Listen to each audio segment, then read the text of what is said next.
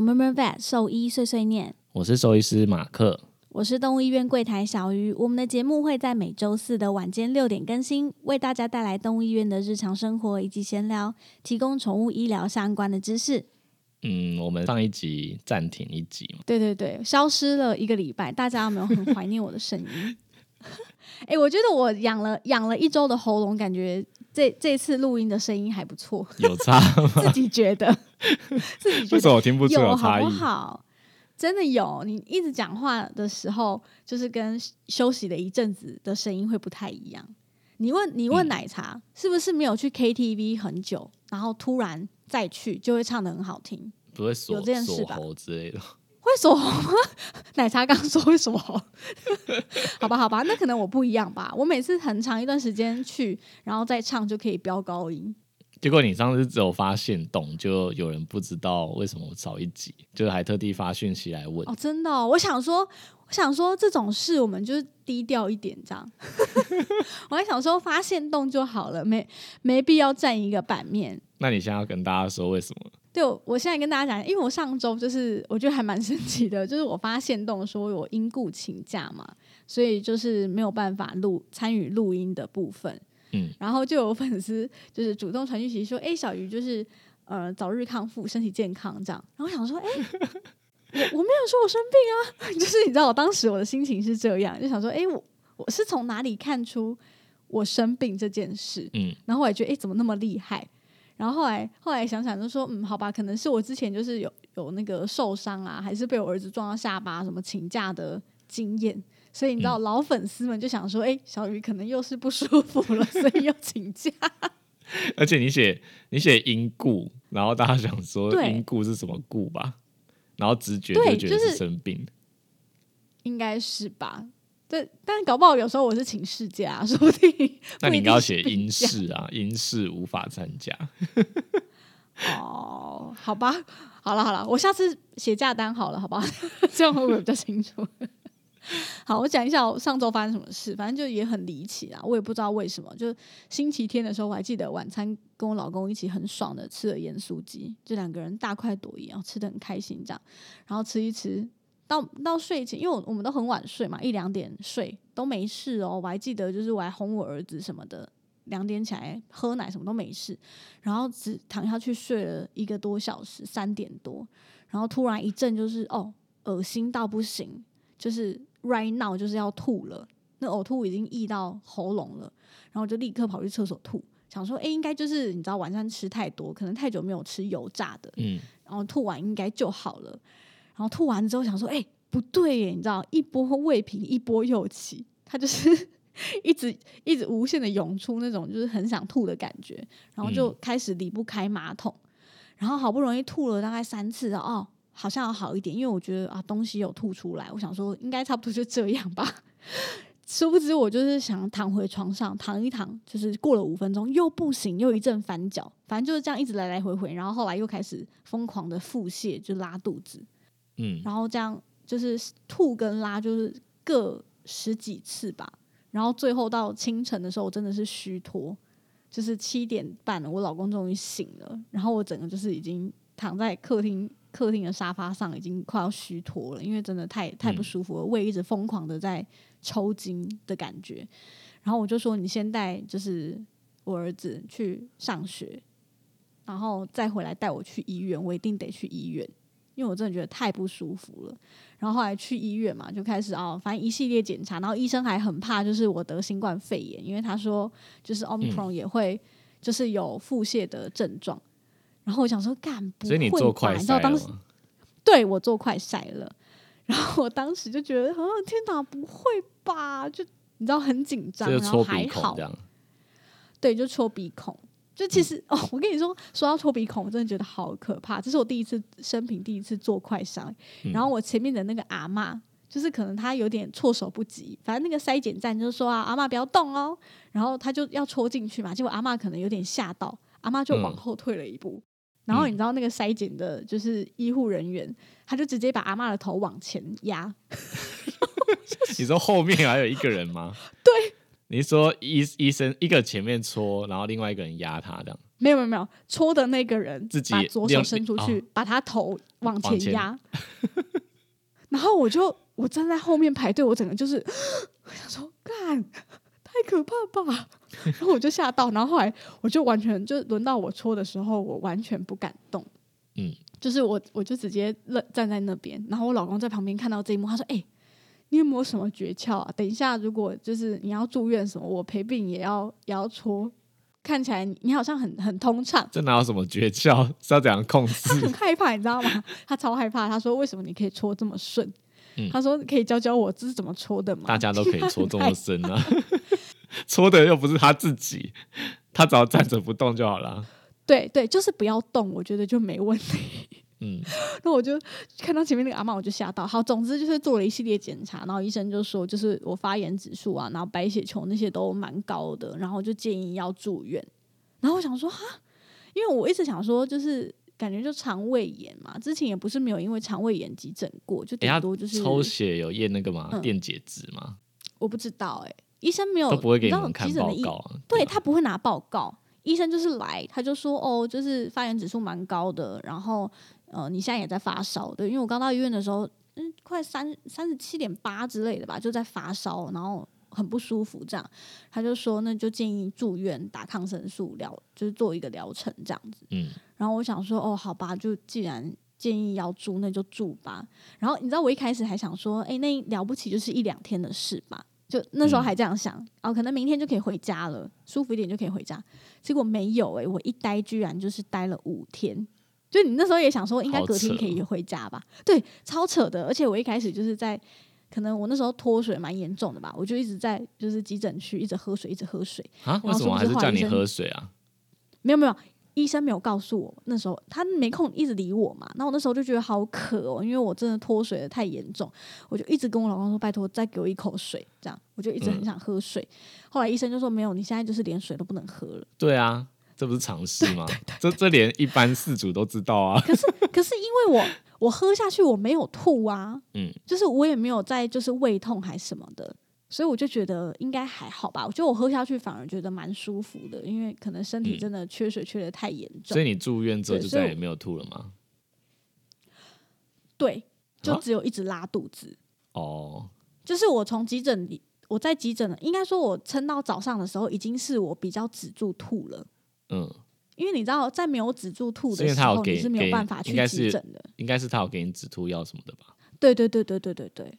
然后，但是就是疯狂的拉，而且你知道我拉到就是没办法停的那一种，嗯，就是你我甚至就是要包上 就是卫生棉才有办法去医院，就是很夸张嗯那一种。我其实自己也有吓到，没办法控制。好，反正就是这样一住就住了五天，这样就很慢啦。其实就跟猫狗的肠胃炎，我觉得很类似，就是先空腹，然后再慢慢开始从水，然后再来是呃流质的食物，米浆啊，然后果汁开始。米浆感觉很油呢。可是医生说可以，你是说哪一种就是米浆米浆果汁，我不知道啊。医生就说你就去哦买个米浆，然后但是因为我我就一个人，我没有陪病的人呐、然嗯后我就自己去楼下便利商店买了一罐米浆。嗯，就你也知道，饿了这么多天，其实你也没什么感觉了，你也不会觉得饿了。嗯 就是就喝点米浆，好像哎、诶还可以，然后晚上就再喝一个果汁。然后医生说，我想说，哎、早上喝米浆，我问医生说，哎、那晚上可以吃吃粥了吗？医生医生说、嗯没有没有没有，明天才是白粥哦。然 后我想说，还要再一天？好，医生说好，那明天吃白粥。好，吃完白粥，我想说，哎、下午没问题，应该可以出院。没有，医生说那我们就明天早上再打抗打完抗生素再回家。然后我想说、啊，好，OK，好，然后就这样一路到星期五这样。嗯所以就错过星期一到星期五录音的时间，完全没办法。哎、对你后来说你老公不是也也去急诊？哦，对他，他是星期二的呃星期三的凌晨，嗯，然后他就突然跟我说，他疯狂的，就是也在上吐下泻。嗯，然后我当时就头皮发麻，想说啊，怎么会这样？你知道，因为我们就是我们是完全没有后援的家庭，就是我们的亲友全部都不在台北。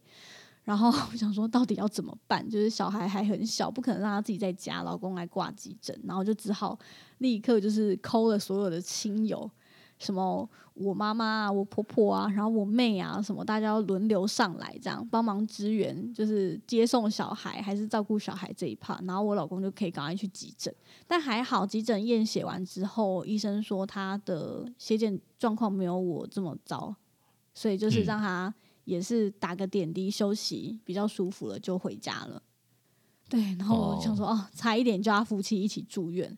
可是我在想，应该应该不是食物的关系，因为他延迟了两三天啊，是不太可能。对对对对对，我觉得比较像是就是病病毒之类毒的吧的。嗯，对对对，所以我就觉得啊，蛮可怕。所以他因为这样，他也休了一个礼拜啦。因为公司的人其实也很怕他去医院，呃，去公司传染给别人。感觉冬天就是最有可能就是诺罗啊，或者什么轮状病毒。对，可是我有验诺罗，医生说不是，我说那会是什么？医生说病毒的白白种啦，就是嗯，可能他的快筛，他快筛验不出来。对对，他筛检的就这几种，所以他就说没关系，就先反正他觉得还年轻嘛，就是嗯至少我们呕吐、拉肚子的状况都有慢慢的改善，他觉得这样就好了。我想说、嗯 OK，对他说的也也是没错啦，对，所以就没有太太去纠结说到底是什么病毒，不是不是 COVID nineteen 就好了。感觉就是你儿子从幼稚园带回来的，然后可能在小朋友没有很严重其实我是我儿子先拉肚子的，哦，那就是他有先拉肚子，感觉就是对，就是所以病毒的我觉得是。问题。真的，我跟你说，小朋友的病毒都超毒的。我生平第一次被他传染感冒的时候，我真的是重病三天，起不了床。嗯，就是小朋友的病毒都很可怕，可能很新吧，或者是我们没有接触过。可能吧，还是你身体太虚。我觉得不是、欸，因为我我我妹她之前去就是那种呃婴儿室实习，也是被小朋友传染感冒，她也是重病了好多天。这个我就对没有研究了。嗯，好像好像是这对啊。，因为因为我姐姐的小孩就没有这个问题啊，因为他们没有送托婴还是什么的。哦，对我我跟你讲，环境单纯真的有差可是。他现在去上幼稚园了，目嗯前我也还没有遇过他们发生类似事件。哦，我觉得现在去幼稚园比较难传染感冒，是因为他们都有戴口罩。我觉得差蛮多的，就是感那冒降低很多。怎么中标的？因为他这是我也不知道实录欸的啊，他吃饭的时候没有洗手之类的。有可能，有可能，嗯，对，因为他是幼幼班啦，所以我觉得幼幼有时候用手班还是。抓东西吃什么的。对对对，因为真的还太小，他不是那种三四岁，就是小班、嗯中班，就比较能控制，所以啊，也不知道这。样你有没有问问老师说有嗯没有其他同学有一样的事情？哦，我我让我儿子也停课了两天。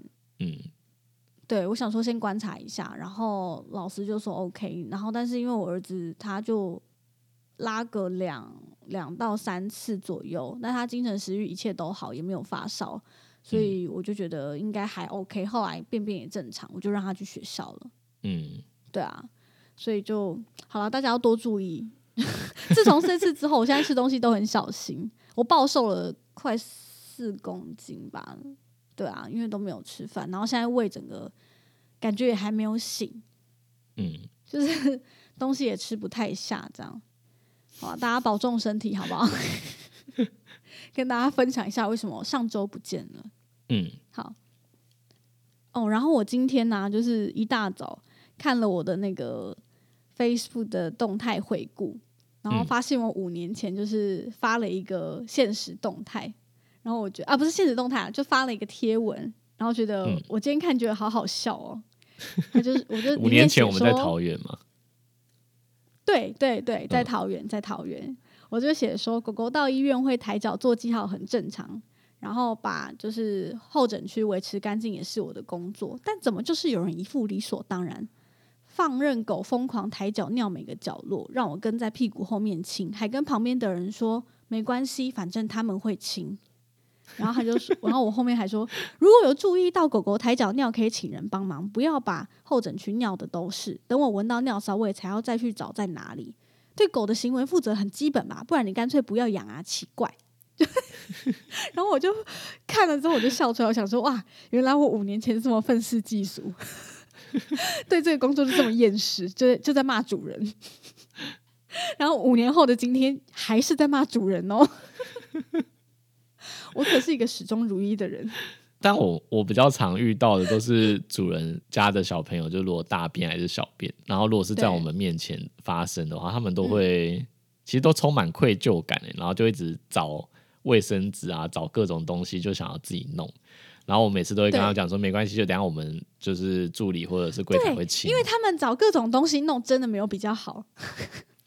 就是 不是这样说啊，我我的意思是说，他们会很想要赶快把这个对对一团乱的对状况解决掉，他会觉得对大是他们的部分大部分。对啊嗯。对对对对对，但是有时候他们就是手边可能只剩下卫生纸，然后如果他嗯。又是养黄金猎犬，你知道那个卫生纸根本就无法吸走它全部的尿，然后我们就会跟主人在那边抢夺，就是啊没关系没关系没关系，就是说啊我用我用我用，不好意思，还是你有拖把可以先借我，就是一直会上演这种抢拖把的戏嘛。但是我觉得这样 OK 啊，就是这基本礼貌吧。然后我嗯那那时候抱怨这个，我真的很气耶，因为我就觉得是怎样，而且你知道尿骚味这种东西，就是它一旦干掉，你很难找。嗯然后那个狗是怎样不喝水吗？还怎样？为什么可以尿这么臭？嗯，我我不知道你在讲哪还是有细菌感染也有可能。对啊，有时候我细菌感染就很臭啊。然后我想说，尿怎么会是那个味道？然后我就到处找，在那边清。而且你知道，狗就是一个地方尿过之后，下一只就一直去尿。对啊，是这样没有错。对，好啊，就讲一下，五年前也是在骂主人哟，所以我们今天始终如一。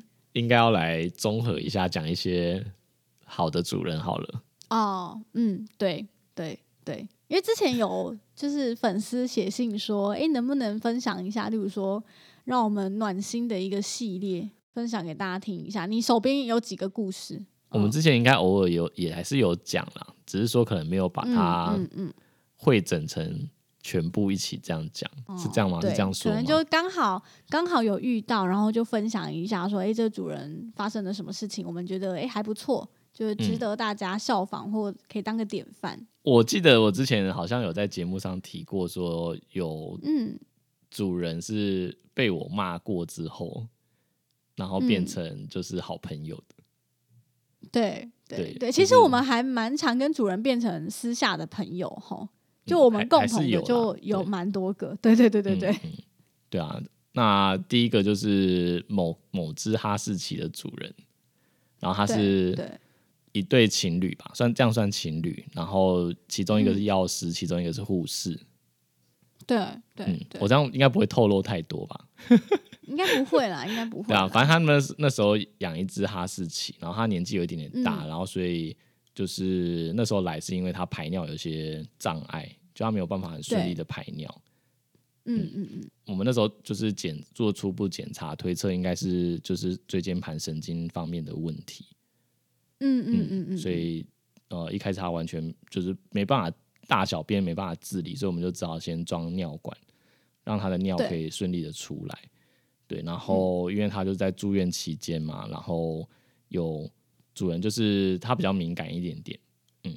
对，可能自己也是医疗相关的人员啦，所以对对。这些东西他就会比较注重一些小细节，对，因为嗯他们比较了解嘛。嗯，但我要我要很老实的说，就当初他们一开始真的是有点太太过吹毛求疵了，就是一开始他会去嗯。质疑，就是、呃助理人员是不是没有照顾好，然后来探病的时候啊，就是因为我们不是嗯。上、上次有一集就在讲说来探病的时候，我们有时候会先请主人在外面稍等一下嘛，就是要去看一下说呃去整理一下状上一次况啊，对，上一次就是刚好去巡病房之后，他是不是刚好又又有大便啊？还有上厕？所啊，还是对对对对对对，因为有时候就是运气很不好，主人刚好来，他有可能刚好就已经有一坨的大便在那边，这样子的主人就会观感嗯不好，所以我们都还是会再确认一次。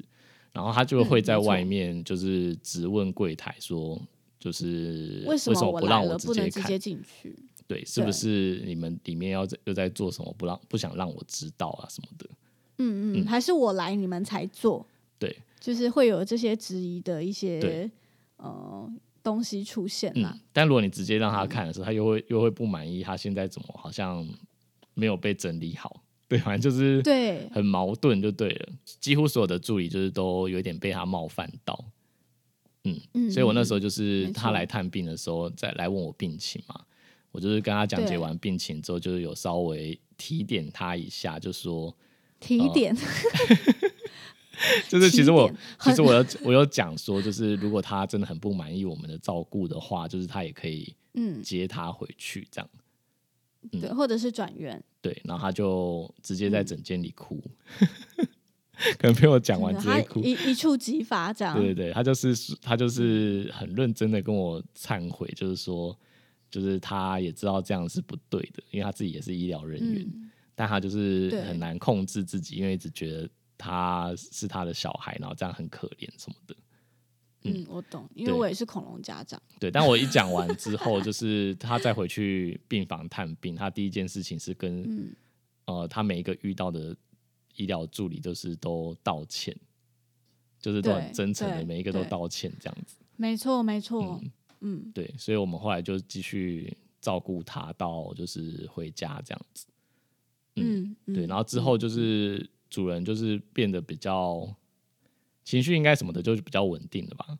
我也不知道是不是因为我嗯跟他说实话，所以他后来就是也比较我觉得有可能，他觉得哇，这医生，对，就哇，这医生居然讲话这么直白，我有那应该是可以相信吧？我应该是我应该还是当初有一点委婉了，只是就 嗯，我觉得你就是有戳到他的那个痛点，因为他嗯。自己知道这样子是不行的，可是他控制不了，嗯。所以当有人这样提出来的时候，他就是有点卸下心中的那个，你知道他的防线就就就嗯。就不见了，嗯对。对啊。但是另外一个角他的防线就被度，击垮了。另外一个角度来说，其实我也一直都还蛮佩服这个主人的，因为他呃、哦后来他其实恢复的状况没有很好，但他带回去之后，其实照顾嗯，呃，甚至我觉得他自己照顾的比我们在医院照顾的还要好。就我要很老实的对，所以我觉得他有资格说这种话，对对不对？对，因为我们他有资格一次要照顾很多动物，所以毕竟还是难免有一些疏忽。但他带回去的时候，嗯我本来想说，就是因为他行动不便啊什么的，就是呃自自己在家照顾，其实也是难度很高的，就很容易可能不小心就嗯褥疮啦，还是说而且它又是大型犬，对，而且还要挤尿什么的，就是大型犬也不好挤。对，但是他后来就是真的照顾的蛮好的。对，所以我其实也某个角度来说蛮佩服他们。对，然后他嗯其实那时候嗯养了两只哈士奇，然后第二只后来也就是类似的状也是年纪况，很大，对，也是后来也面临就是类似的情形，就是也是行动不便，然后呃、嗯每天就是两个小时就要翻身一次，然后还要就是喂食。那我也是很佩服他，就是有办法不让他入床，然后喂食也不让他掉体重，就是用针筒从嘴巴喂。而且他们两个都是有就是正职在工作的人，然后他们可以嗯两个小时轮流起来做这些事情，所以我真的觉得非常不简单嗯，。他们有轮班了，就一个人嗯上早班，然后一个人就是上比较晚的班，然后但半夜就是一定还是会有人起来弄这样，我觉得好厉害哦，对啊，但也是就非常佩服。也就是因为照顾他两只狗前前后后，呃，其实我、嗯。我从他的两只狗跟主人身上也学到很多东西。后来我就觉得嗯。说，有时候安乐死不见得是一件坏事，对，因为他的第嗯二只狗狗是我送他离开的，因为我觉得就是主人为了照顾他，其实两个人就是越来越憔悴，嗯，哦，对啊，已经严重影响到大家的生活品质了。对啊，而且他的状况就是慢慢越来越差，嗯对，到最后是没有办法吞咽东西，对，所以我们才送他走，这样对，嗯，对我也是到蛮后面才就是渐渐能够接受安乐这件事，嗯，在前面工作的几年，其实我不太能接受。因为我们我们两个前面的工作，第一个老板出发点都是对都是呃不不做安乐死的老板嘛，这就是他什么对什么医疗，他都觉得就是要拼到最后一刻这样，嗯，对对，他觉得就是生死有命这样，我们不能去帮他们做决定。就所以当时我也被这样的想法，他那时候是讲生死有命嗯吗？如果说生死有命，那应该不能强求才对啊。好，他是没有，这样讲他是他对他不是这样讲的，但是我觉得就是要让他随缘，就是嗯他时间到了，他要他要走就让才走。哦，你说他他的意思说不能用不自然的方式让他离开，对，那应该是有对对有一些宗教的因素啦，我觉得。哦，对对对，跟宗教因素有关系。最后就是这呃这这两位主人，就是后来跟我们就是关系都蛮不错的，然后后来还有带嗯嗯嗯，他，诶，那也算是他的狗嘛，还是说他亲戚的家人吗？还是家人的狗？就另外一只柯基，然后我们虽然后来换工作地点了，他还是愿意跑来找我们看这样。对啊，然后甚至我跟奶茶结婚的时候，他都还有来。哦，真的啊，嗯，对啊他，有来啊，有啊有啊，他有来、欸。可我那天太忙了，没有空打招呼，完全不知道到底有谁来。嗯，好，OK，这是第一个嘛，就是我觉得我们印象蛮深刻的一个温暖的嗯故事。对。对，那第二个呢？第二个应该可以换你讲，因为你们家的猫就是他他他给你的，啊，这个我们之前也讲过，但是可以再讲一次。我们会认识这个主人，是因为他的猫得了猫瘟，来医院住院。嗯，然后治疗蛮久的，我印象中住蛮久的。对，住了蛮长一段时间的，但是这这段过程中，就是很明显的感觉到他们应该说对猫咪的一些情况啊什么的，他们都是百分之百的完全相信专业。嗯，就是我们不管给他们建议呀、还什么的，他们都说 OK 没问题，然后可能探病的时间也都会很准时的抵达这一种。嗯对，然后就是聊着聊着，我猜也有可能我们会跟他好，是因为就是他们两个讲话也是蛮好笑的，就是频频率有搭上来，我觉得应该是这样讲。所以就是是这样没错啦。嗯，对，就是聊着聊着，就是发现哎，诶他们对养猫的一些那时候他们算是新手，对但是对就是爱猫的程度跟等级吧，我觉得。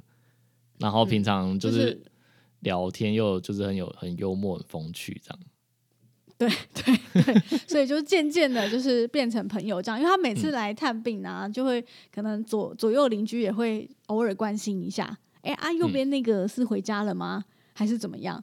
啊，下嗯面那个呢？他还好吗？今天你知道开始关心左右邻居的，就是猫猫狗狗这样，我就觉得哎、诶这个人还蛮不错的。就是虽然是新手养猫，但是哦，愿意做蛮多功课的。然后嗯。我记得当时，因为那已经蛮久之前，可是对，就是他们问的问题，我觉得都算是水准之上，应该这样讲。嗯，那到底会回去到底什么时候就是我们才跟他有加好友之类的啊、是你先还我先啊？欸我已经想不起来了。其实我忘了，嗯。因为那个时间比较久之前，反正就是后来就加了那个好友，嗯，因为他后来养第二只猫，嗯对，然后就是也带来医院，对，而且他们家的猫 我觉得蛮有趣的，就是越长越像，明明就是完全没有血缘关系。小时候完全不像，但是只要经由他他的手养过之后，就会长成那个样子。对 这很难对对，我很难用节目上面形容，但是如果大家看到照片，就会说这两只猫长得就那么像，是不是同一胎，还是同一个妈妈生的？对，嗯完全没有，没有任何血缘关系只。是同一个主人养而已，就可以让这猫长得这么像。对啊，所以我觉得很神奇，这是不是像那种 A B C 在国外住久了，然后就会有点就是外国人混血儿的脸哪有？哪有？有啦，真的有，真的有。那 A B C 住久了就会就会长得不太一样。嗯，那你要再讲一次，就是你的猫是怎么来的？哦，好好好，反正我的猫这个事情，我觉得也是蛮有趣的。它就有一天在那个桃园的火车站，然后就、嗯就反正意外就捞到我这一只猫，我这只猫就很乖，就自己主动走进它的笼子里，然后它就带走了。然后带走之后，它带回家就发现说，诶，它其实就是还蛮乖、蛮听话的。可是因为他们家就是已经有两只，没有办法再多养另外一只。所以嗯他就是问我说：“你要不要养？”哎、我而且我记得他第一次问我要不要养，是在你的婚礼上。哎、我想起来，我想起来，我们为什么加他好友了？为什么？是因为我那时候在桃园的时候，我换工作地点，然后他就是问、哦他问你还是问哪个助理忘记了，反正就问问他们说我我跑问你去哪哪里了，对，啊？对然后好像是因为这对样，让我们讲说他反正他也蛮好沟通的，算是很好的主人，就让他知道我嗯。去哪里这样。就有时候我们换工作，就是换了之后啊，你知道有一些如果不是很对盘的主人，我们可能就会你假装就很像美美法师啊，美法师就会通知说，哎、我我接下来要去哪里？没有，我们没有主动通知，因为主动通知会有一种哦。很像，就是你在太调就是岗抢客人，对，有一种就是你把老板的客人挖走，还是什么那种那种感觉，所以我们其实不会哦主动做这件事情，对，除非是那种除非主人超级好，嗯。然后可能就是你你怕你直接消失，他可能会会会问很多，然后可能就偶尔会有一两个可能才会讲，但不会就是发什么公告，然后或者什么传简讯给全部的主人，不可能这样做，不会不会抢客人至抢客人，甚至有一些可能不是那么对盘的主人，然后但他一又是硬要找你的时候，你就会宁愿自己蒸发掉，不要让他发现。对对，我这样讲应该不会这，样，错应该不会，合情合理啦，嗯好不好？然后反正反正就是我我换工作了之后，他好像因为你那时候还在嘛，然后可能有问你，还是对问其他的助理，然后我就想说，好吧，那哦就让他知道我在哪里，也没有关系。对对对对，好像是因为没这样，后来错才才加加了好友这样。对。好，那我然后你说讲回就是是在婚礼的时候问你嘛，对，对，他就说：“哎、你要不要养猫？”我就说：“哈，养猫？” 我就说：“不要，我喜欢狗。”因为当时我就是，我现在还是一个狗派人嘛。我说：“不要，我要养狗，我喜欢嗯狗。他说：“我跟你讲，这只是狗，什么推销词啦？真的。”他说：“这只是狗，嗯是真的。然后就开始疯狂传照片给我。然后后来他下了一招超绝的哦、他就说：“不然这样好了，我们就是某某某一个廉价，我们要回嗯就是南部，嗯然后他先去住你家试试看。”嗯然后想说，OK，反正当时就是我家的确是有空房，嗯然后然后你就想说代为照顾没关系，对，然后想说，要不然就试试看好了，因为就的确有空房，也的确可以养宠物，没错。后来就你知道，就住下来了，他 就再也没有回去过。而且他当时很好笑啊，他还把就是我家猫的什么，他平常给他睡的窝啊，还是什么，你知道，整个就是一个嫁妆的状态、哦，你就全部都搬来哦。对，它的猫砂盆啊，然后猫砂啊、罐头饲料不是啊全部带来。我想说，这不这很合是五天的份吧？，这很合理，就跟你去你送他去住宠物旅馆的时候，你就是什么东西都带啦，是一样的啊。所以我反而觉得这个部分他应该没有刻意吧，应该就是一个 正常的流程反。正就是，反正就是有一个那个嫁妆的概念。嗯然后后来我就说好了，那不然就让他留下来。他说太好了，那那些东西就送你了，不用拿回来了。我有没有想说这个要不要拿回去还你？他说不要不要不要，那就是他的，给他嫁妆。嗯 然后我的猫就这样一直在这。但我现在想仔细回想一下哦，就是嗯，他养完养了两只之后啊，其实你知道，在你这只猫之前，他好像还有捡过一两只猫，然后后来也就是哦有也都有找就是其他中途就是帮忙送出去，哦，懂。对，但是你的这只猫真的就是他最后一次送出去，那我我后来好像就没有听过他在捡猫还是抓猫了。哦，嗯原来如此。对，啊，在那之前他好像抓过一两张，都是在他们公司附近还是什么公，司。对对对对对，公司到底哪来这么多猫？好像是什么工厂的外面吧，我印象中听他们讲。对对，就是那种嗯母猫生小猫，或者生一窝这种，对啊，嗯就要帮忙找人送。所以这个中途送猫出去的最佳方案就是直接请他饲养，问。就是寄宿在他家，寄宿在朋友家，然后朋友就会被猫收服。但是我觉得也是因为他很信任我啊，嗯，他一定就觉得啊，反正你你你专业的啦，你一定没问题，可以好好照顾这只猫。所以我觉得嗯，他也是蛮会挑人的啦，应该也不是嗯。随便送的。他下好找好目标就赶快送走，这样。这在这招好，真的是第二个，蛮厉害的。我们觉得，嗯，对啊，大家可以参考一下哈。就假借说哦，不行不行，我我没办法照顾，先住你家两天这样，然后再说哎、怎么样，要不要让他留下来啊？好，好大家分享到这边。好，那我们就今天就是先讲两个。没错没错，好主人暖心系列就先到这，等下次那个气氛在不好的时候再来讲两个这样。慢慢库存 气氛好主人再不好是怎样？气氛在不好是什么意思？那天那天我们可能讲太多负面的东西，我们最后就来讲，嗯，有好主人的部分，不能一次把它讲完啊，就没有了。其实我最近还有想到一个计划，是应该问问看好主人要不要上节目，哦，不知道大家有没有对对这种系列有没？有兴趣，还是自己但搞不好他们就觉得我就是做好我的事情而已啊，搞不好，对不对？嗯，但可以上来聊天啊。嗯嗯，是可以。嗯好，那我们接下来讲一下粉丝提问的部分。呃，想请问马克跟小鱼，最近领养了一只母猫，不确定年纪，已经做完结扎的手术，请问还是会发情是正常的吗？然后这只猫咪目前有出现一些标准的动作跟叫声，然后大概发情大概发情五天，正常五天循环。有跟结扎的兽医院确认了子宫跟卵巢都有拿干净，医生说这样很正常，等荷尔蒙退掉大概再两年。然后他挂号一个崩溃，请问是否有办法缓解这个状况呢？那目前也有使用了猫咪费洛蒙，可是感觉没有什么效。然后也有多花时间陪他玩逗猫棒或者是镭射笔。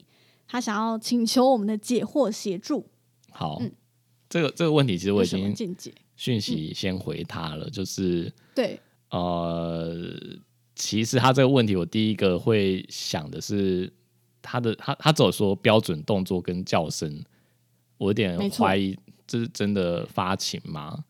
就是因对为一般我们会跟主人提到说发情的可能会出现的征兆，就是屁股嗯。可能会抬高，然后会后脚像在跳舞一样会一直跺脚，对，一直磨蹭啊，嗯，然后再就是发出奇怪的叫声嘛，对，对就是对发出奇怪的叫声。婴儿的，哭眼声那种的，眼嗯。神眼神迷蒙，对。看起来像喝醉这样。对，然后但是其实除了这个动作跟叫声之外，我们可能还会去看嗯。说阴部是不是有一些分泌物，就黏液这样。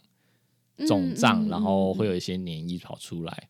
那嗯还有时候可能有一些类似假怀孕的症状的时候，可能乳腺还会肿起来，红肿，就嗯乳头会变对红，然后然后乳腺有点肿大这样。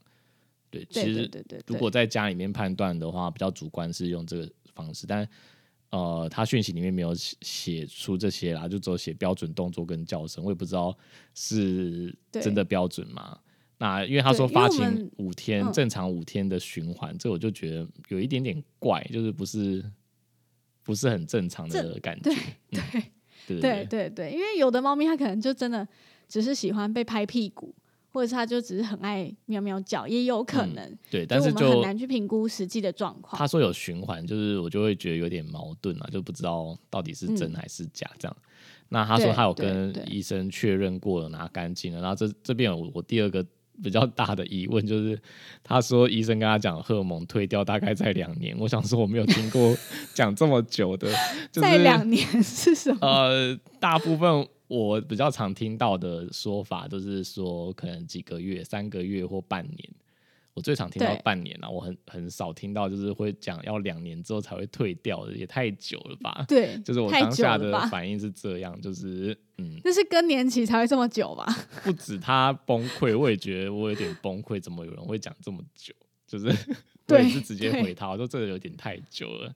那对，刚刚我讲说三个月到半年，说实在话，这个也就有点像嗯，就是一直以来口耳相传的。就我发现，嗯就是仔细回想一下，我还真的没有看过什么文献，就是特别有写说结扎完还会就是发情多久。那就是为了本着就是我们还是要有一些证据嘛，然后所以我就去搜寻一下。然后我的关键字就是可能什么发情啊、结扎，然后之后还是发生蒙什么的对，我用用英文的单字去查了一下之后，我发现就是我只要一搜，出现的都直接就跳出，就是有一个症状，就是直接嗯跟我讲说是卵巢痣，就是残留留残留在腹腔里面留的症状。对惨了惨了，对他就是我怎么查，就是就一直跳出这个，就是呃卵巢没拿干净症候群。然后就开始介绍卵巢残留症候群会有什么问题，这样子，然后什么症状，然后想说我都查不到，就是到底荷尔蒙什么时候会会不见。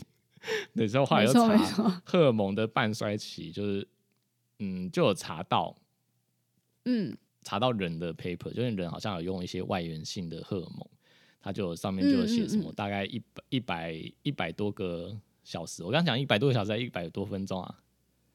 一百六十一分钟哦，一百六十一分钟就半衰期了，就讲好像很短呢，就是感觉外源性给的，一下就消失啦。所以反正我就不见了。对我不管怎么查，就是没有那个什么三个月还半年那个周期，没有这种事。所以就是，嗯嗯嗯嗯，我目前推测啦，就是应该真的就是只是习惯性的说法而已，可能就是这样子长期这样传下来。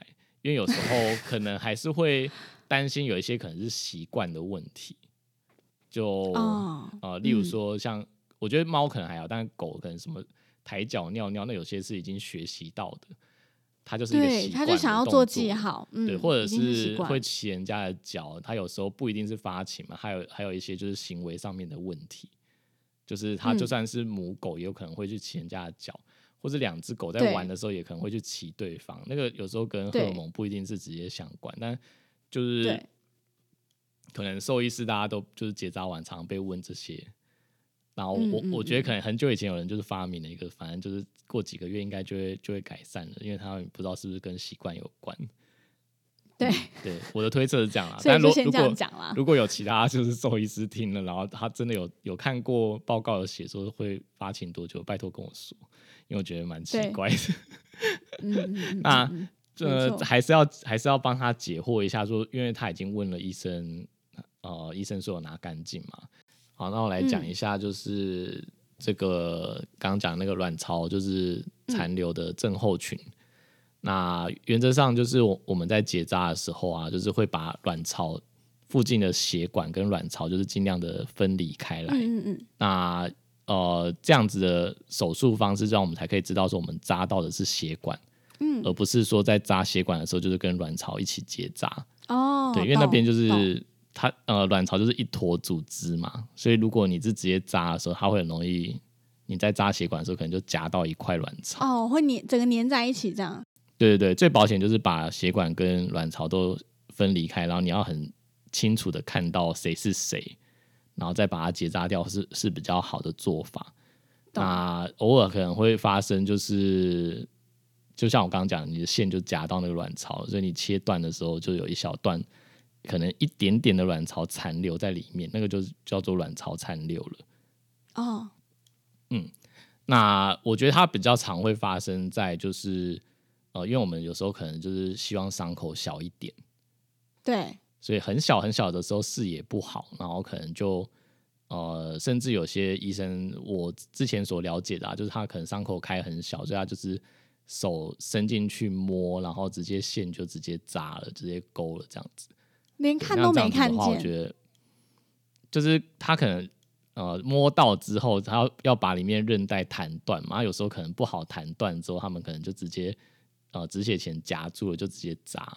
那我觉得风险就会比较高一点点啊，对，所以呃，也不是说一味的一直追求就是伤口要超小，对，还是偶尔就是会失手，对，所以嗯，这这是其中一点，然后再来就是呃，有一些报告就是有显示啊，说我们在扎的时候，如果说呃卵巢真的不幸掉了一块掉进腹腔，它它就算没有跟血管相连，它就是一小块的。肉或者说可能跟脂肪粘在一起掉进去腹腔，它甚至生命力很顽强，它还是微血管去供应它，然后它有可能就是持续的在体内就是继续释放荷尔蒙出来。哦，也有可能是因为这样，就是所谓的扎不干净。呃，扎不干净，或者是不小心掉进去一小块组织，也是有可能让它继续活着。哦哦哦，了解了解了解，也是扎不干净的一种啦。呃，算吧，算算是 算是，对，所以这个呃要怎么解决呢？就是我是建议这个粉丝，就是如果可以的话，再找其他的医院再做第二次的确认。那这确认的方式有很多种，呃，例如说第一种就是可能会先扫扫超音波，如果它残留的很大，超音波可能可以看得到。嗯嗯，对，但是如果它真的很小小到就是超音波很难诊断的话。另外一个方式就是，可能他发情的时候做那个阴道的抹片去看，嗯，对，因为他们如果发情的时候，其实阴道的膜片是可以看出那个发情的周期的，因为上面的上皮细胞可能会有一些角化的问的的现象。刚刚讲的这两种检查方式，我觉得可能在一般医院比较能实现啊。那其实还有就是例如说验那那些荷尔蒙的，但是我觉得那个可能目前我没有听过哪一家医院有在做这样的检测，因为那可能是跟实验室比较有关系，嗯，可能要抽血，然后送国外的实验室，因为我不知道台湾实验室有没有在验这个东西。没错没错。嗯对对对，嗯好，那我们就是以上这一集先回答了一些，就是呃，回答了一个粉丝的提问，这样希望有帮助到你。虽然马克已经先在讯息里面有先回复过了啦，但是还是分享嗯给大家，可能同样有类似疑问的主人。嗯，好，好，那最后想温馨提醒一下大家，因为我这周真的是气温骤降蛮多的，请大家就是不管是主人或者是狗狗、猫咪，都一定要记得呃保持温暖。嗯是这样吗？保持温暖，保持温暖是什么提醒？保暖就是减保暖的保暖措施要做好。啊，好了好了，保暖措施要做好，保持温暖，要让自己暖。好，那保暖的部分，我们之前也有出过一集，是在 EP 六十三保暖的哇，你秘还记籍。得数数字我都忘光奶奶茶有整理。哦。好，反正就是如果有一些保暖相关的需求，或者是想要分听我们分享的话，也可以听 EP 六十三。嗯，好，如果你喜欢兽医碎碎念，记得追踪我们的 Instagram，也可以到 Apple Podcast 给我们五颗星的评价，再写下真实的评论支持我们哦。感谢你们收听，大家再见，拜拜。